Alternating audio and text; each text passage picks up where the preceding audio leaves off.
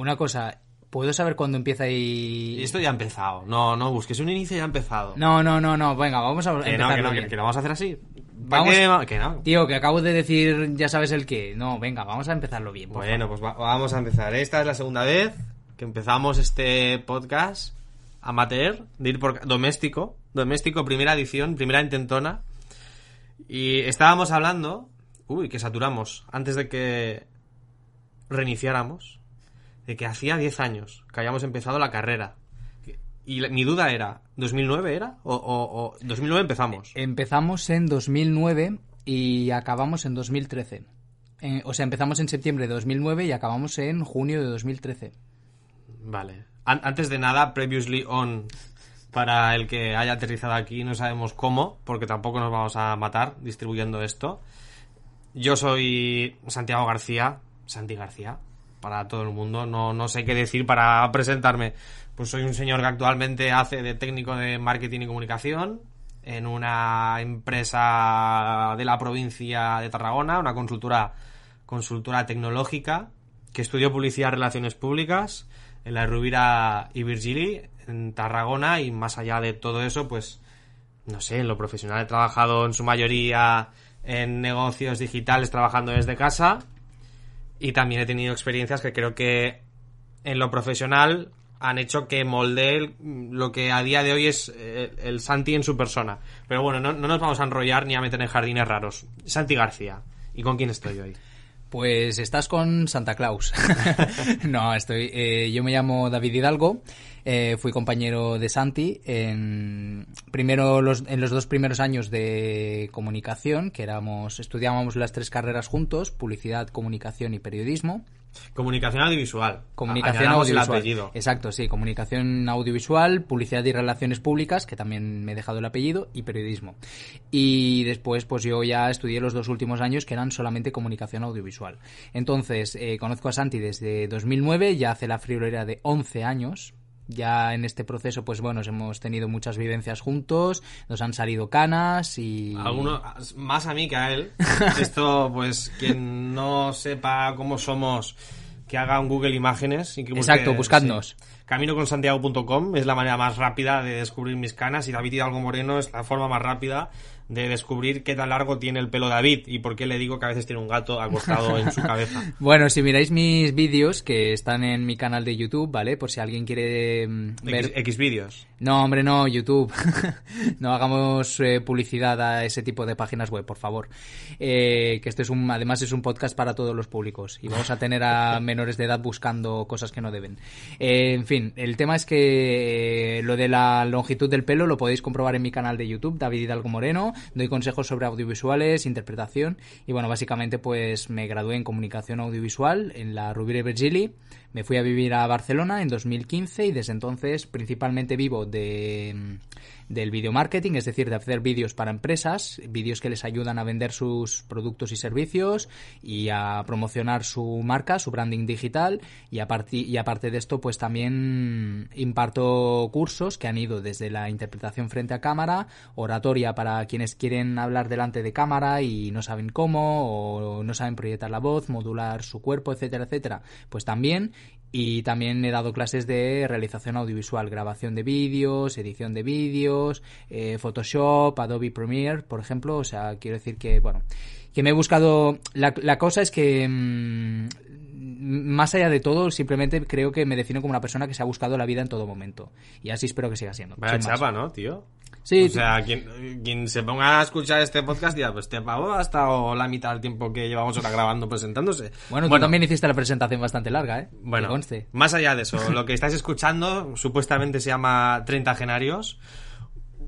¿Y cuál es la misión o qué, pretendemos hacer con esto? Pues poco más que dejar en algún lado de internet o de la vida lo que a nosotros nos habría gustado saber 10 años atrás, cuando teníamos 20 o estábamos rozando los 20. A día de hoy, ¿estamos a 9 de febrero o no? ¿U 8? No lo sé. Estamos ahí, 8, rondando. 8 de febrero de 2020, pero cuando se publique este podcast probablemente será otro día. Sí. Mm, yo tengo 28, el mes que viene hago 29 y David tiene... Hostia, es verdad que tú cumples años en marzo. Sí, ¿tú cuántos tienes ahora? Yo eh, tengo 25, soy mucho más joven que Santi, no, es broma. Eh, tengo 30, tengo 30 y voy a cumplir 31.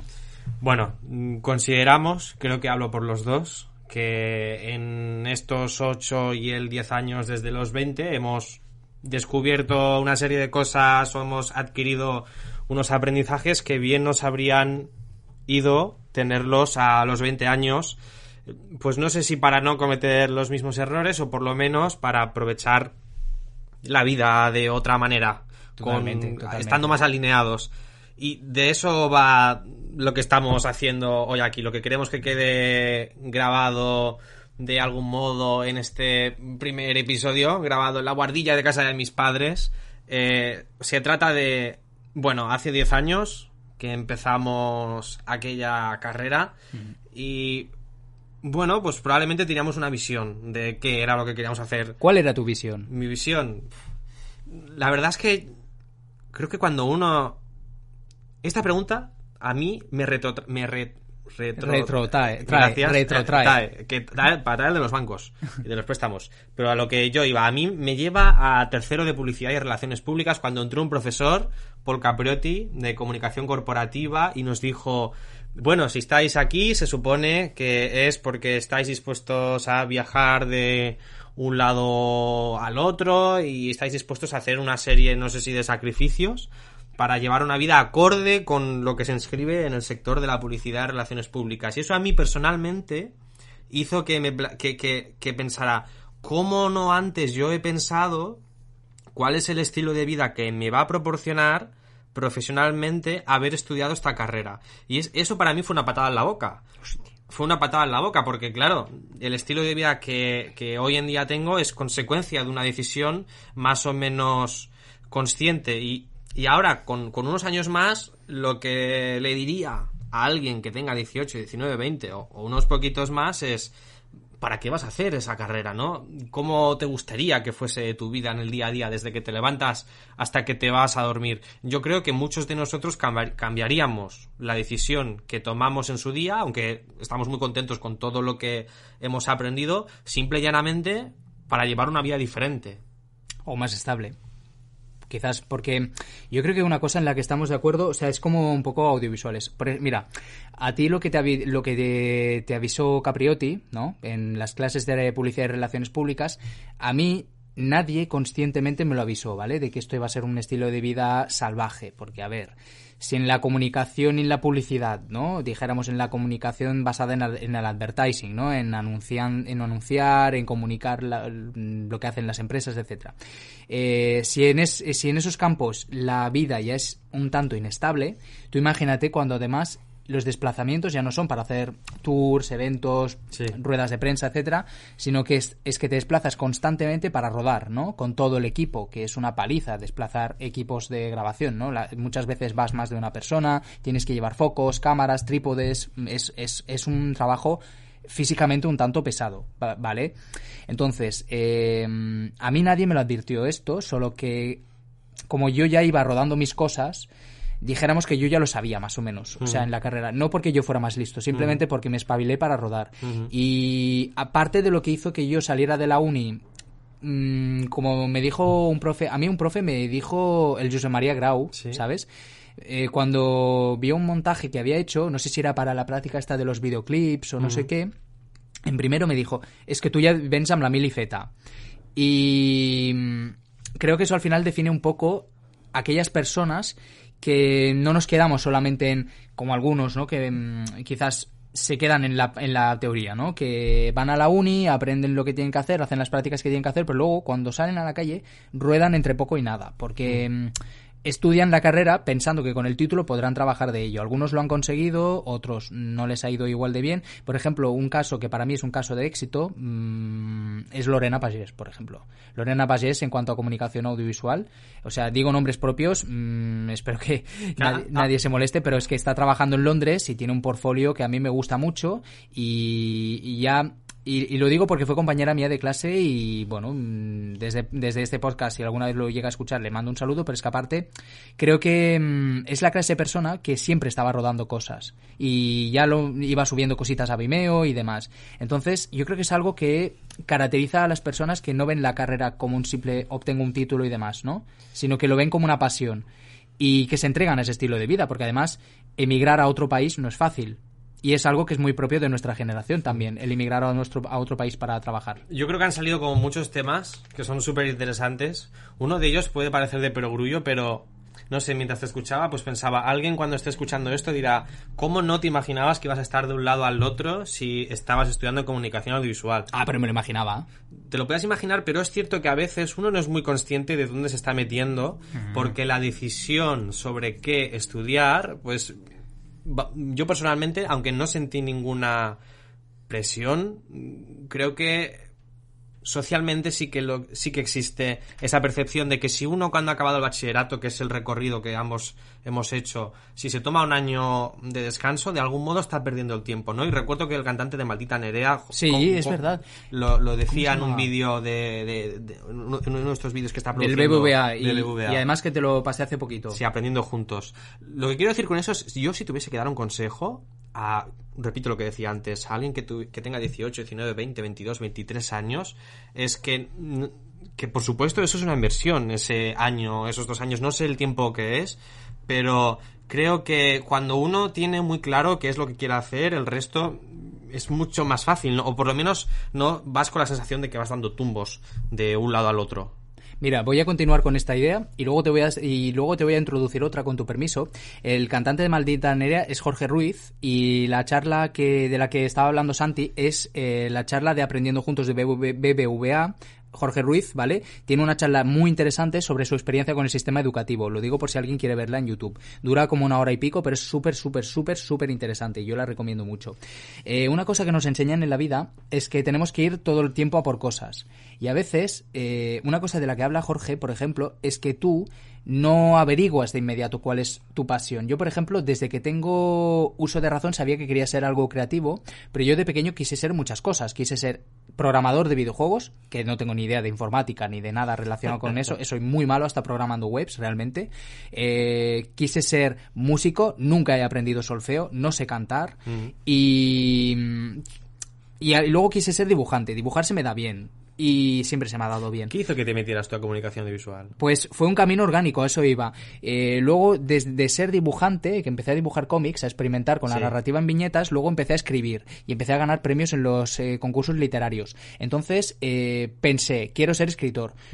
Pero luego empecé a aficionarme muchísimo a ver cine y a analizarlo, porque empecé a escribir reseñas. Y de tanto ver cine y tanto analizarlo, empecé a pensar, ¿y si yo ruedo alguna cosa? Y empecé a rodar cositas con mis amigos y se, se convirtió como en un sueño, ¿no? Algún día quiero ser el que estrena las películas y el que del que analizan sus películas. Entonces, eh, orgánicamente llegué al cine, pero no fue un proceso en plan lo supe de enseguida. Mm. Tú a veces escuchas, por ejemplo, las historias de Scorsese y ves que sus familias, pues que eran actores, que estaban metidos en el mundo del cine y lo sabían ya, ¿no? O, por ejemplo, ves personas, pues de cierto ramo, ¿no? De, de ciertos sectores que enseguida supieron lo que querían ser y su lucha fue conseguirlo. Yo realmente tuve mucho tiempo, a lo, largo, por ejemplo, especialmente de la adolescencia, también, claro, es que también soy actor, entonces tuve como una sensación conflictiva de no saber si tirar para la mm. interpretación, para estar detrás de la cámara, ambos, y aparte había un momento que viví en pueblos, mm. en pueblos de aquí de la provincia de Tarragona. Y en esos pueblos no se fomentaba especialmente estar en los, eh, en los sectores creativos, ¿no? Porque se veía como, bueno, esto es un hobby, ¿no? Ok, boomer. Entonces, no, pero es verdad. Eh, eh, y además a esto quiero llegar porque yo te quería hacer una pregunta, ¿vale? a ti, cuando tú, tú no sé cuándo quisiste empezar a estudiar eh, publicidad, pero a ti alguna vez desde, en tu casa, en tu entorno, te dijeron, mm, quizás debas estudiar algo que te dé más seguridad. ¿Te dijeron eso? Realmente, si, si algo agradezco a mis padres es la absoluta libertad que me han dado siempre para tomar mis propias decisiones, aunque eso implique tomar una decisión alejada de su posición. No, no, no hubo presiones al respecto ¿cuándo descubrí yo que quería hacer publicidad, relaciones públicas? Recuerdo que era bachillerato, estaba haciendo este famoso trabajo de trabajo de, trabajo de recerca. Al trabajo de recerca, sí. Trabajo de investigación, Sí. podríamos decir en castellano. Sí. Yo lo hice, yo estaba haciendo el bachillerato social e hice algo que era muy extraño. Lo hice sobre el Big Bang. Bueno, bien, no sé, amigo, ¿para qué te metes en el bachillerato social si luego te pones a hacer un trabajo de astronomía en el año, por cierto, de la astronomía? El caso es que llegó la, fecha en la que yo iba a presentarlo públicamente y me lo pasé súper bien. Disfruté mucho tanto la preparación como la exposición oral de este trabajo y recuerdo que uno de los días posteriores estaba echando un vistazo al listado de carreras de la provincia de Tarragona y vi que por ahí ponía publicidad, relaciones públicas. Yo sabía que me gustaba el mundo de la empresa, que quería trabajar en él y dije, bueno, pues quizá en relaciones públicas uno siga hablando en público. Y esa fue la razón por la que me metí, pero sí que es cierto que poco a poco fui descubriendo qué era realmente lo que me gustaba de publicidad, relaciones públicas. Luego, con, con, el tiempo, pues todo el mundo me decía que se me veía como muy interesado por lo que tenía que ver con las redes sociales y lo digital. Cuando acabé la carrera, pues hice un par de posgrados al respecto. Trabajé por cuenta propia, siendo consultor de, de marketing online y también de redes sociales. Y me he dado siempre el permiso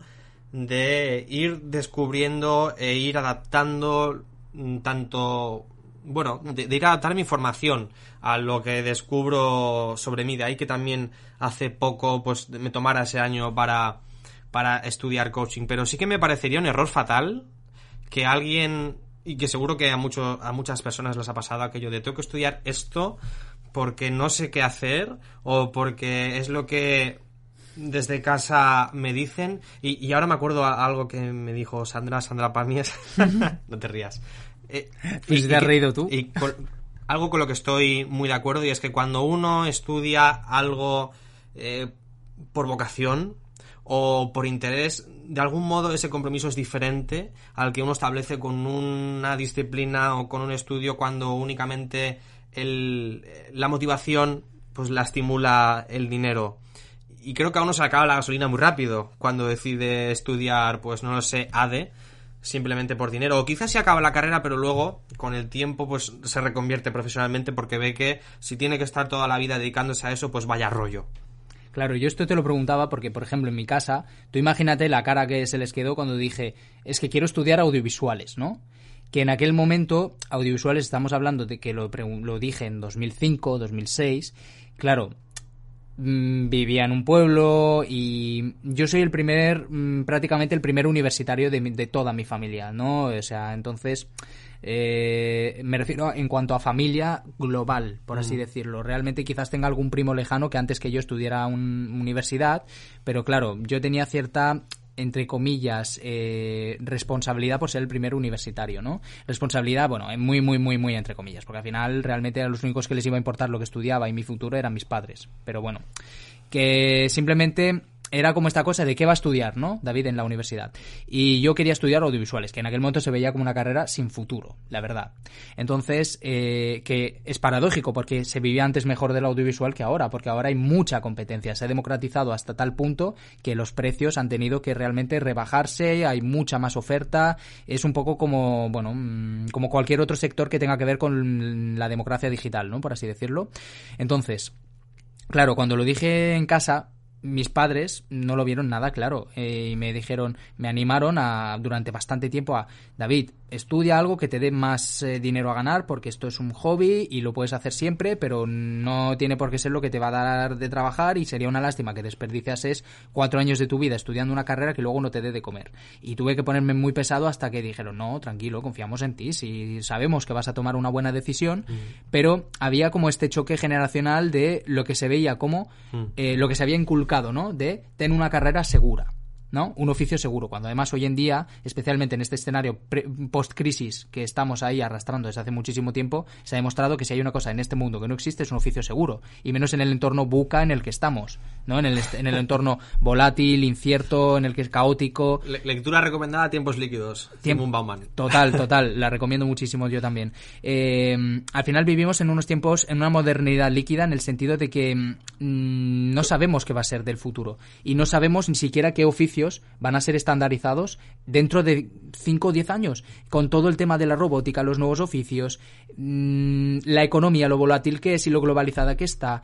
O sea, incluso algo tan tonto, porque realmente de momento no, hay, no ha ido a más. El coronavirus ha afectado a la, economía mundial, porque ha afectado a China y China afecta a la economía tipo, por ejemplo, Alemania. Lo que vengo a decir es que al final todo está conectado hoy en día de una forma que no sabemos qué va a pasar dentro de cinco años. Con lo cual, un, algo que tenemos que tener en cuenta, sobre todo los que ahora vais a estudiar una carrera, etcétera, no penséis en oficios seguros, porque probablemente lo que estudiéis dentro de 5 o 10 años no os va a servir de nada. Será una buena base, pero tendréis que reciclaros constantemente, que es lo que nos ha pasado a nosotros. Nosotros estudiamos y acabamos la carrera hace unos años.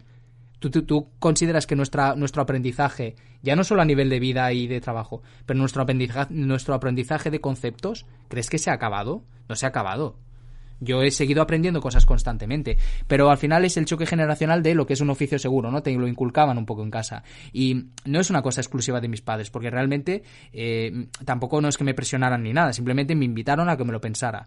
Pero es que ha habido otros casos, incluido, por ejemplo, mi pareja, eh, amigos, que también ha sido en plan, no, mira, estudia una carrera, que complemente los estudios artísticos que quieres hacer, sabemos que lo que quieres hacer es lo otro, pero por si acaso cúrate en salud y ten otro oficio, no vaya a ser que lo otro te salga mal. Y esto es una cosa que si empezamos a indagar o incluso quienes estáis escuchando pensáis, lo vais a tener, vais a saber de casos o incluso vosotros mismos a lo mejor sentís identificados, ¿no? Estudiar algo por si acaso, algo seguro, ¿no?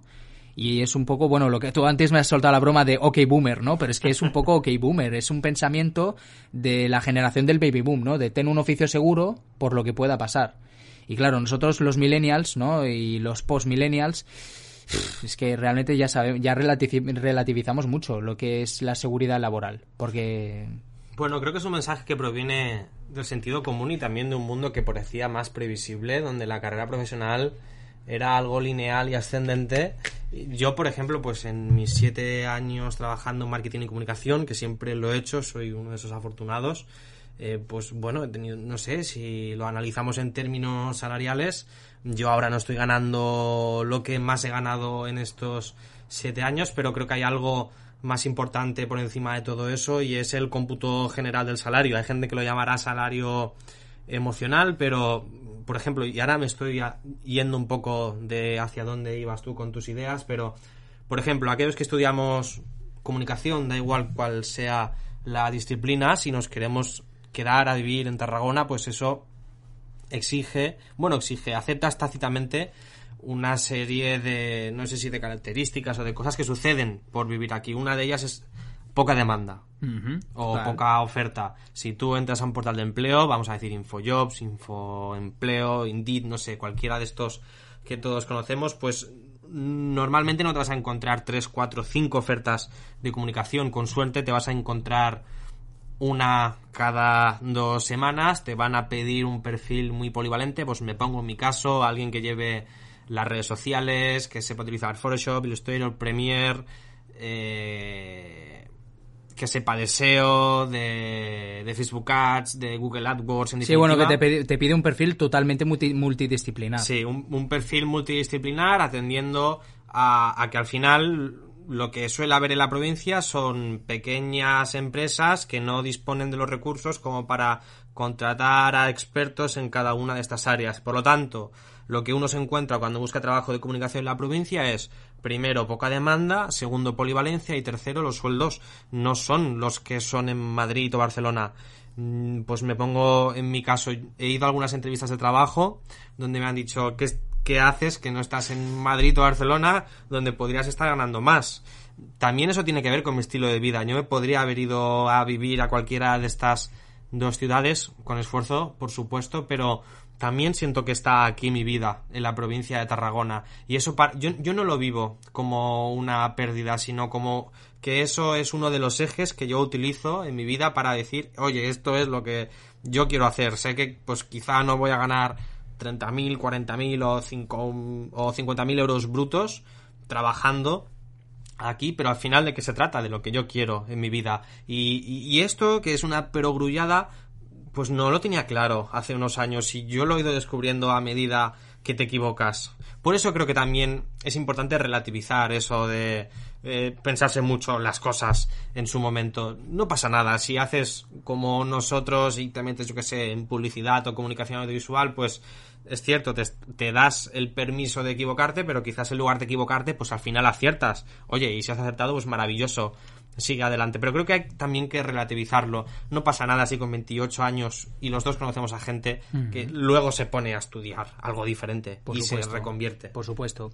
Eh, de todas formas, esto que has comentado de mm, de lo que estarías ganando, por ejemplo, en una capital. Yo sí vivo en una, capital, en Barcelona, y te tengo que decir, es muy relativo, es muy relativo. No necesariamente por vivir en una gran capital ganas más, o sea, es al final todo depende. Si es verdad que tienes acceso a unas oportunidades laborales que te permiten ganar más, pero también es verdad que el estilo de vida allí es mucho más caro y mucho más frenético y gastas mucho más dinero. Muchas veces solo desplazándote al trabajo gastas muchísimo más, porque claro, tienes que gastar transporte, etcétera, etcétera.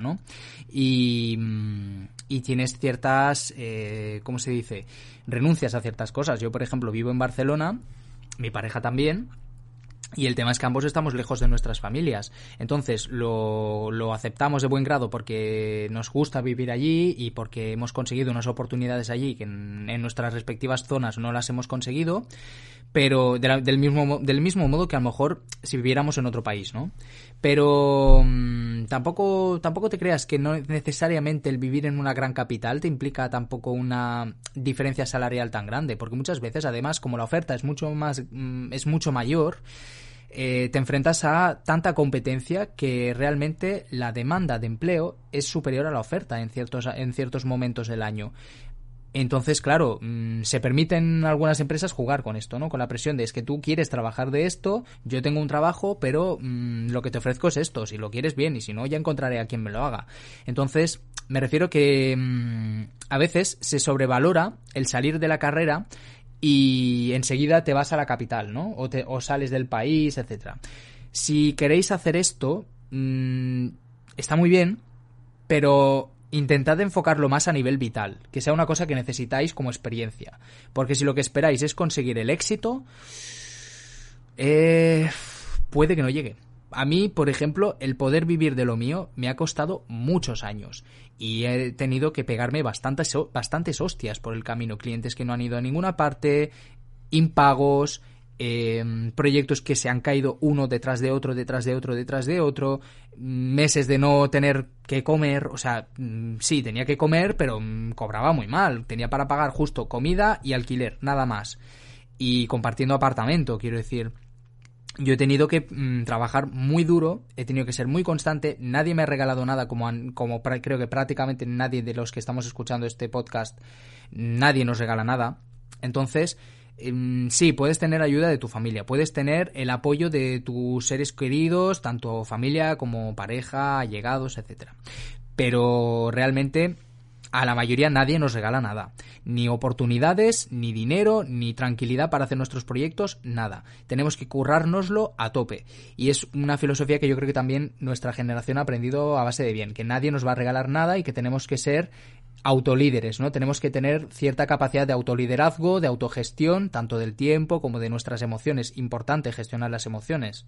Y también ser conscientes de que el día no, em, de que la semana no empieza y acaba de lunes a viernes, sino que también tenemos que darnos una parcela de si algo nos apasiona, pues entonces no tomarnos el fin de semana como me paso el fin de semana descansando sin más, sino también tener cierta capacidad de decir, bueno, mm, vale, de lunes a viernes a lo mejor tengo que trabajar de algo que no es lo mío, como me ha tocado a mí, por ejemplo, también algunas veces, para poder mantenerme en Barcelona.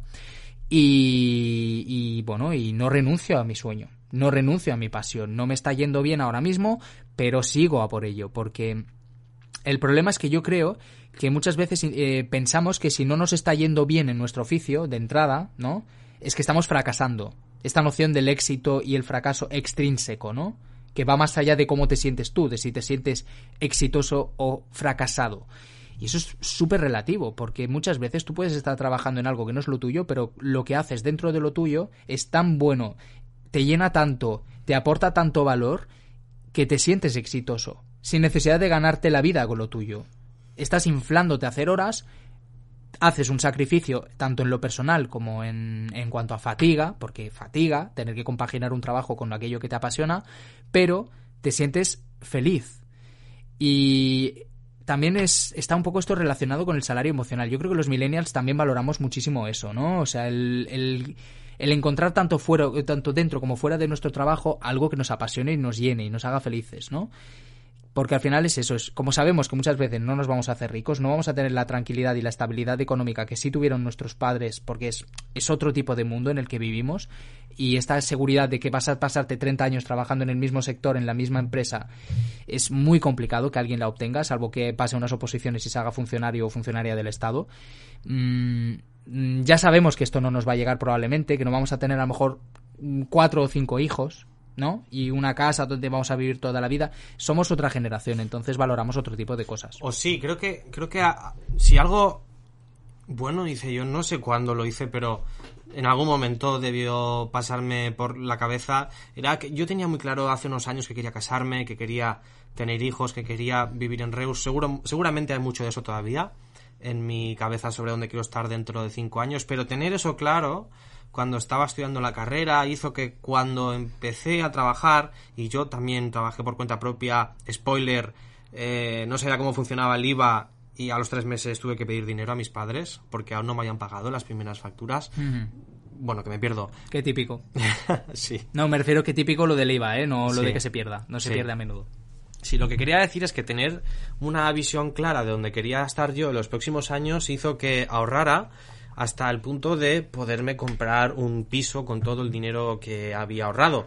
Que por poneros números, pues lo que había ahorrado en esos primeros años eran en total unos 20.000 euros. Pues con esos 20.000 euros yo pude hacer algo que muchas personas de mi edad no, no han hecho ni tienen previsto hacer y era comprarse un piso, lo que a mí me ha permitido a día de hoy huir de esos alquileres que en nuestra zona se van más allá de los 500 euros, los 500, los 600, que eso si estás tú solo es complicado de gestionar con los y, sueldos. porque, y porque me estás hablando de la provincia de Tarragona. En Barcelona ya están por los mil, mil y algo, ¿eh? O sea, por eso mucha gente comparte en pisos mm, tres o cuatro personas como mínimo. Y ya van cinco a veces. Mm, Sí, lo que, lo que quiero decir es que tener una visión de antemano te permite jugar a largo plazo y adquirir un criterio con el que tomar decisiones de una manera mucho más inteligente. Es cierto que esto de largo plazo pues a menudo da pereza porque todo queda muy lejos y lo que haces hoy pues al final se convierte en algo, en una retribución que vas a ver dentro de unos meses o dentro de unos años, pero a, a mí en lo personal pues me ha permitido dar una serie de pasos que hacen que a día de hoy mi vida sea muy diferente y pues probablemente mucho más estable o en la que haya más certidumbre. Vale. Eh, sí, no, sí. es- en ese sentido, es que va a personas. Va a personas. O sea, tú tienes que tener muy claro qué es lo que quieres en la vida y sobre todo qué es lo que no quieres, ¿no? O sea, mm, una vida que vaya alineada con tus valores y que esté en congruencia con lo que buscas, al final yo creo que es el objetivo máximo de la vida, más allá de- del éxito, por ejemplo. A esto me- también he, he- he intentado vincular la idea del éxito y el fracaso porque es algo con lo que nos obsesionamos mucho y con lo que la sociedad nos machaca mucho, desde los anuncios hasta las películas, todos los relatos que nos comemos y es como que tenemos esta cosa, ¿no? De estoy teniendo éxito o estoy fracasando. Yo creo que al final el éxito o fracaso depende mucho de si la vida que tú vives va alineada con lo que tú quieres. Porque al final tú puedes ser una persona que no gane mucho dinero, tú puedes ser una persona que no esté viviendo de lo suyo, pero si eres una persona feliz y has encontrado un modo de vida que te gusta, incluso aunque sea vivir en el campo, lo que sea, lo que sea que te haga, lo que te haga estar bien. Yo cada día valoro más eso, el simple y mero hecho de estar bien con la vida que tú quieres. Sí es verdad que, claro, mm, esto que me comentas de tener un plan a largo plazo es, es, es tener una visión al final, es tener una visión de lo que tú quieres que sea tu vida, ¿no? Que no deja de ser otra cosa de que quiero ser de mayor. Tu vida deseada, lo que es la vida que deseas, ¿no? Pero, y sí, es como una derivación, ¿no? Solo que la haces ya un poco más grande, ¿no? Es cuando ya te has hecho mayor, piensas en qué quieres ser de mayor, ¿no? Y. Sí, tiene mucho que ver con eso.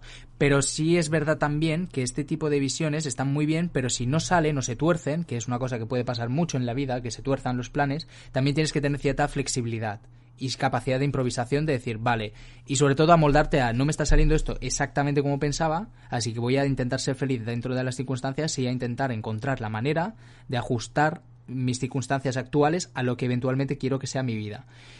Eh, es que, claro, en ese sentido, mm, pensar a muy a largo plazo está muy bien porque te da visión de conjunto, te da una visión de cómo quieres que sea tu vida y te da una brújula. Que es una cosa que yo creo que a nuestra generación le falta un poco, una brújula, ¿no?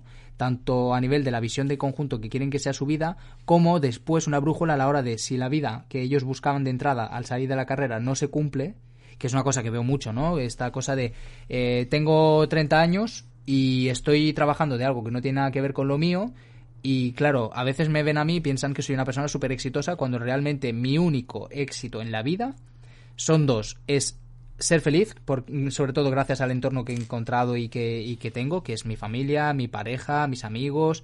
Ser feliz y, sobre todo, poder esforzarme cada día por seguir viviendo de lo que vivo. Simple y llanamente, no he conseguido nada que no pueda conseguir nadie. Pero sí es verdad que hay personas que a veces piensan, hostia, qué exitoso eres. Y es como, pues sí, pero también es una lucha muy dura como la que tiene todo el mundo realmente. Es una lucha que no es distinta a la que tiene nadie. Entonces, eh, claro, a veces me veo personas que hemos estudiado juntos y no viven de esto y, y hay como esta brújula de ahora cómo reoriento mi vida, ¿no? Bien porque a lo mejor quieren, quieren dejar de compartir piso, bien porque a lo mejor mm, quieren encontrar pareja y no la encuentran, bien porque quieren ya irse de casa de sus padres, bien porque no viven la vida que, que, quieren vivir y no saben qué hacer para poder ya alinear su vida con lo que ellos querrían, ¿no? Y yo creo que también eso es un tema interesante, ¿no? La, la generación, nuestra generación a veces, que estamos un poco perdidos, ¿no? A veces. Sí, yo creo que a mí también me pasa que a veces somos muy cortoplacistas, solo queremos todo ya y eso hace que se genere esa frustración. Creo que muy a menudo únicamente miramos hacia adelante, hacia todo aquello que todavía no hemos conseguido y perdemos la noción de todo aquello que ya hemos conseguido y que muy probablemente hace años nos parecía que no iba a llegar nunca. Pues me pongo en mi caso, el año 2019 fue uno de los años más difíciles de mi vida, yo diría que el más duro, con, estos 28 años, pero igual que sucedieron cosas muy difíciles, también han sucedido cosas extraordinariamente buenas. Y oye, he empezado este 2020 con muchos cambios y, ah, sobre los que estoy contento. Y algunas cosas, pues, por supuesto, no las habría no las habría adivinado ni habría sido posible extrapolarlas hace medio año atrás. Por eso siempre intento ponerlo todo eh, intento relativizarlo, ¿no? Ser un poco estoico, alejarme de, mi ruedecita y ver que al final la vida solo tiene una cosa definitiva y esa cosa definitiva es, es la muerte. También has dicho algo que me parece muy interesante y es alejarse de el soy exitoso o soy un fracasado en la medida en que de esa manera te defines tú, ¿no? Creo que más bien hay que poner un otro, tipo de adjetivo, ¿no? Estoy teniendo éxito. De, o, incluso me está yendo mejor o me está yendo peor. Que es más neutro, quizás, ¿sabes? Sí, porque cuando automáticamente añades a tu identidad algo como soy un fracasado, pues ya entiendes que las cosas van a ir mal para que te vas a esforzar, ¿no? Es como cuando a una persona se le dice, se la, se le dice yo que sé, inválida o enferma, bueno, realmente padece una enfermedad, ¿no? Pero no, no es una persona enferma. Eso la, la, define ya por sí sola con una palabra. Bueno, es, es, un poco como las personas que están enfermas de cáncer. Todos conocemos a alguien que ha tenido cáncer. Eh, yo, por desgracia, he perdido a un familiar mm, víctima del cáncer muy cercano y mm, esto lo quiero después eh, enlazar con una idea que es la felicidad, ¿vale? Con la felicidad pese a las circunstancias. Pero lo que vengo a decir es que esto de poner etiquetas a veces es perjudicial, ¿no? Porque, por ejemplo, una persona que, está que es víctima de una enfermedad tan nociva como es el cáncer, eh, tiene dos opciones en el momento que es diagnosticado. O, o bien puede verse a sí misma como una persona enferma, o bien puede verse, y esto lo demuestran numerosos casos, no solo de personas que se han curado, sino personas que a lo mejor no se han curado, pero están luchándolo todavía, y aunque a lo mejor sepan que el final está cerca, pero da igual, siguen, siguen, siguen. No se ven como personas enfermas de cáncer, se ven como personas que tienen cáncer, pero que tienen también una vida. Entonces siguen luchándolo y siguen haciendo vida lo más normal que pueden dentro de la fatiga, dentro de los dolores, etcétera. Pero siguen a por ello. Y es lo mismo que pasa, entre comillas, un poco con el éxito y el fracaso. Si tú te ves como una persona que simplemente, vale, no estoy viviendo de lo mío, no estoy viviendo la vida que yo quiero, etcétera, etcétera. Pero eh, no me veo como alguien fracasado, sino simplemente es, vale, esto es una mala, una mala etapa en mi vida, como también las hay buenas, abrazo lo malo que me está viniendo, no miro a corto plazo en plan, ay no, es que me está yendo fatal, por tanto siempre me va a ir fatal, ¿no? Es que soy un fracaso. No, es una mala etapa de tu vida, esto no te define como persona. Tu deber contigo mismo es levantarte cada día y seguir luchando, porque realmente, como bien ha dicho Santi, el único final del camino es la muerte. Tú puedes pensar que, ah, ya he logrado lo que yo buscaba y de repente te viene un golpe en la vida y tienes que volver a la casilla de salida. ¿Y qué haces en ese momento? ¿Te rindes? ¿Das la vida por acabada? Sigues. Si, mm, por ejemplo, una persona que admiro mucho es mi padre, y mi padre ha ejercido todo tipo de oficios, tuvo su propio negocio, luego le fue mal y quebró, y luego fuimos a Francia.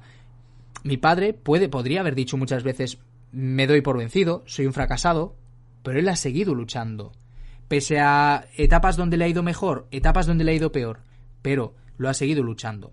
Entonces, ¿por qué, le, ¿por qué admiro este tipo de resiliencia? Admiro este tipo de resiliencia porque como te vaya en la vida no te define como persona. Y esto es aplicable a cualquier generación, pero sobre todo a la nuestra, que es una generación que al final padece una inestabilidad laboral y mucho tipo, mucho tipo de inestabilidad, ¿no? Pero me gustaría este mensaje que quedase claro, el éxito y fracaso no te define como persona. Hay una, una frase muy molona que no tengo ni pajolera idea de quién es, pero la leí hace un par de días, que era algo así como no, no soy todo lo que pasó, sino lo que quiero ser. Me parece que, está bien, ¿no? Y, es muy bonita. Sí, porque al final no, no eres necesariamente tu pasado. Pues yo que he salido de un año muy difícil, podría estar obsesionado con que yo soy todo aquello que no salió como yo quería que saliera, pero al fin y al cabo, pues eso va a. me va a limitar, impedir eh, volver a vivir cosas por miedo a que no salgan bien. Y creo que me hace más libre. De algún modo, si me quedara en el pasado, eh, pues estaría con un marco mental más limitante, pero en la medida en que me doy la oportunidad para vivir cosas nuevas, pues me estoy potenciando a que algunas de esas cosas nuevas puedan ser buenas. Como amigo tuyo, porque claro, en el podcast no, se, no, no, nos hemos introducido como personas separadas pero y como compañeros de clase, pero claro, también hay que matizarlo. Somos amigos desde hace mucho tiempo de, la carrera.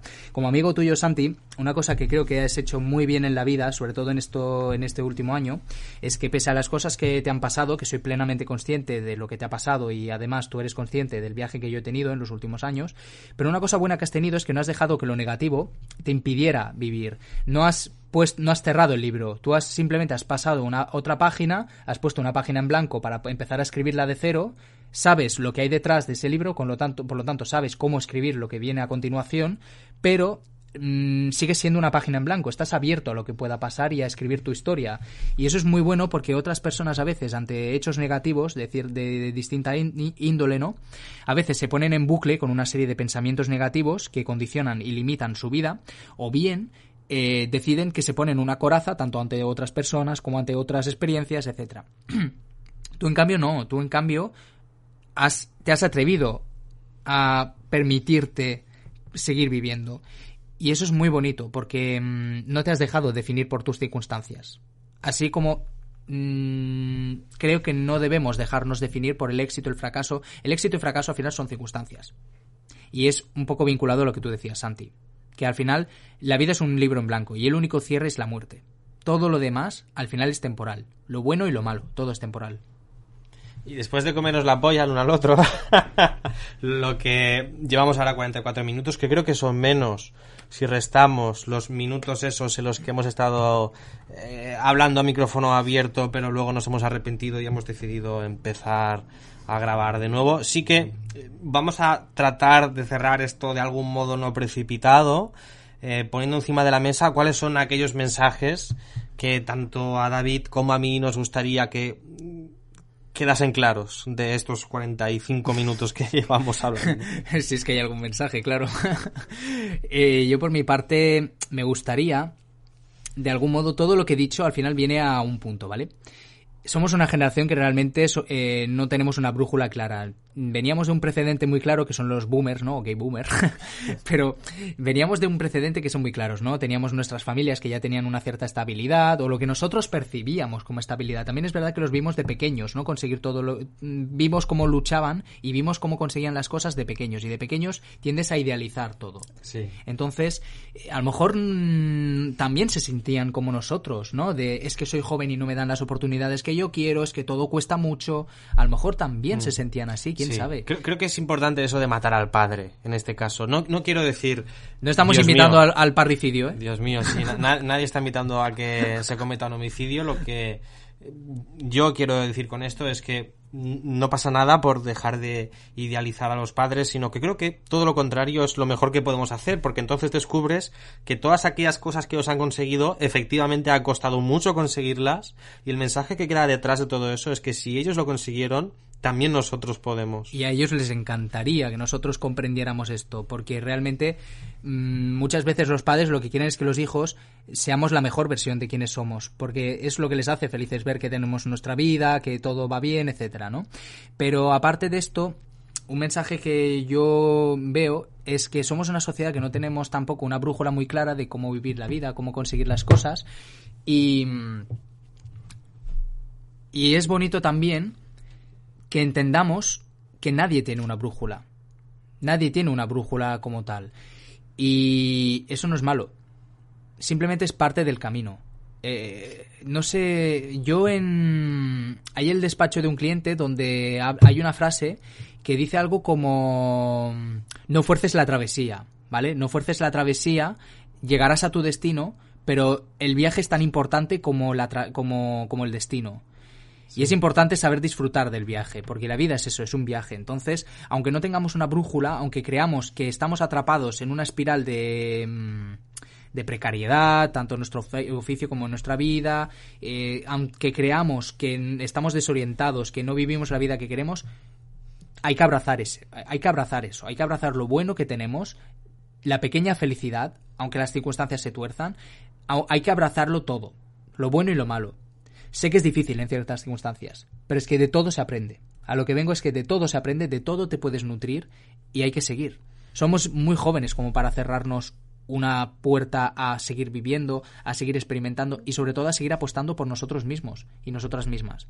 Es súper importante apostar y creer en, uno mismo. Y soñar en grande también es importante.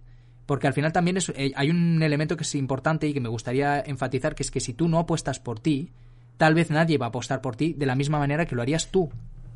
No os preocupéis, os vamos a dejar el enlace de afiliada a Mr. Wonderful para que os compréis unas magníficas tazas con estos mensajes de psicología pero, positiva. Es, verdad o no es verdad? Que es, eh, eh, o sea, yo, yo es lo que he aprendido por experiencia, ¿sabes? A ver, estoy de acuerdo. Creo que una de las cositas que ha quedado de fondo que a mí me gustaría dejar en este en este, probablemente uno de mis últimos turnos en este primer episodio es aquello de que cuando uno se obsesiona con mirar a todo aquello que no ha conseguido hasta el momento, pues es como el horizonte, ¿no? Que el horizonte no es un, no es una posición fija, sino que, sino que a medida que tú también te desplazas, también se desplaza el horizonte y si al final quieres cogerlo con la mano, pues nunca lo vas a hacer, joder, porque es una cosa que se mueve y eso genera mucha frustración, mucha angustia, porque nunca consigues lo que. Nunca hay un escenario ideal, nunca he llegado y hasta allá y se acaba. Sí, simplemente se desplaza. Eh, a no ser que, llegues a Finisterre, claro. Dios.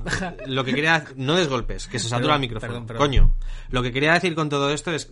Vaya rollo, ¿no? Pero que es importante, está muy bien que uno sepa las cosas que quiere conseguir, pero también está bien de vez en cuando dedicarse pues unos minutos a hacer un listado de todo aquello que ha conseguido en los últimos meses, en la última semana, para que de esa manera también se genere esa realización o satisfacción personal de hostia, todo eso también lo he conseguido yo. Y aprender a celebrar, que eso es importante, celebrar los pequeños logros.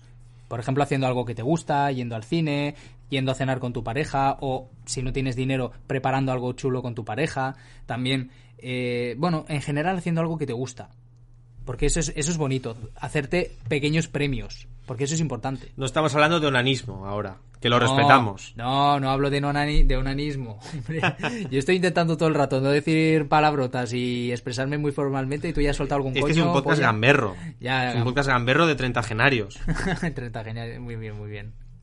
Bueno, mm, aparte de esta cosa que acabamos de soltar, un poco etérea, esperamos que se entienda y si no, pues si alguien lo escucha, por favor, que nos lo diga. Y si no, os pasamos un artículo de Wikipedia, ¿vale? La versión extendida del, del podcast.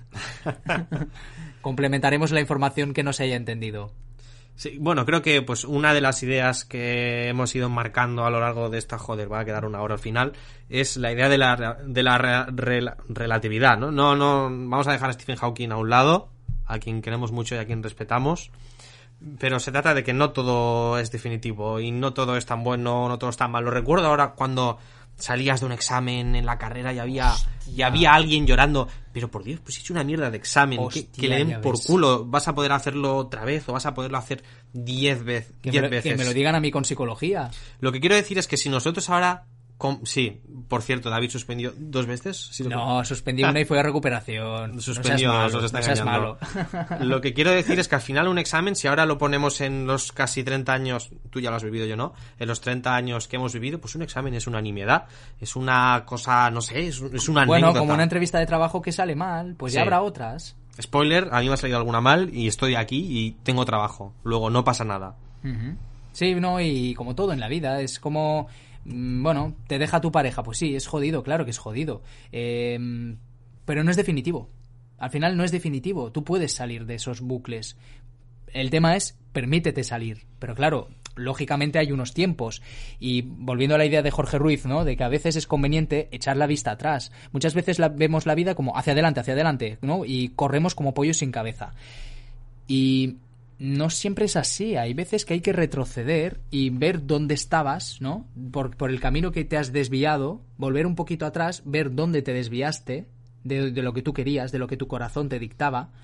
Y una vez has retrocedido, tienes una vista más amplia del, del panorama y puedes saber por dónde mm, orientar otra vez tu camino es importante eso también, esa capacidad de, reorientación, ¿no? Incluso de saber cuándo volver atrás, cuándo volver a casa de tus padres si las cosas te están yendo mal, por ejemplo, cuándo pedir ayuda. A lo mejor no es volver a casa de tus padres, pero sí es abrirte a personas que necesitas su ayuda.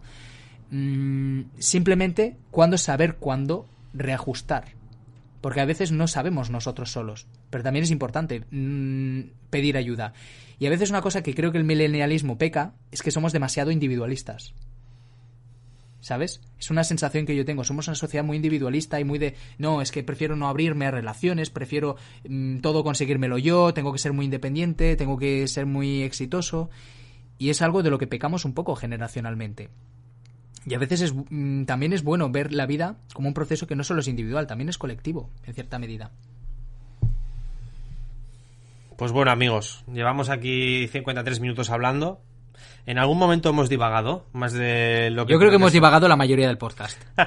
bueno, para, para que tengan una sospecha, no hay ningún guion. Estos no son más que dos amigos hablando sobre ideas que les parecen estimulantes, sobre ideas que les gustaría trasladar a personas que tienen unos poquitos años menos. Lo hacemos desde la barra del bar, por supuesto. No lo hacemos desde ningún altar eh, burgués ni desde el gano 20.000 euros brutos al año. No, no.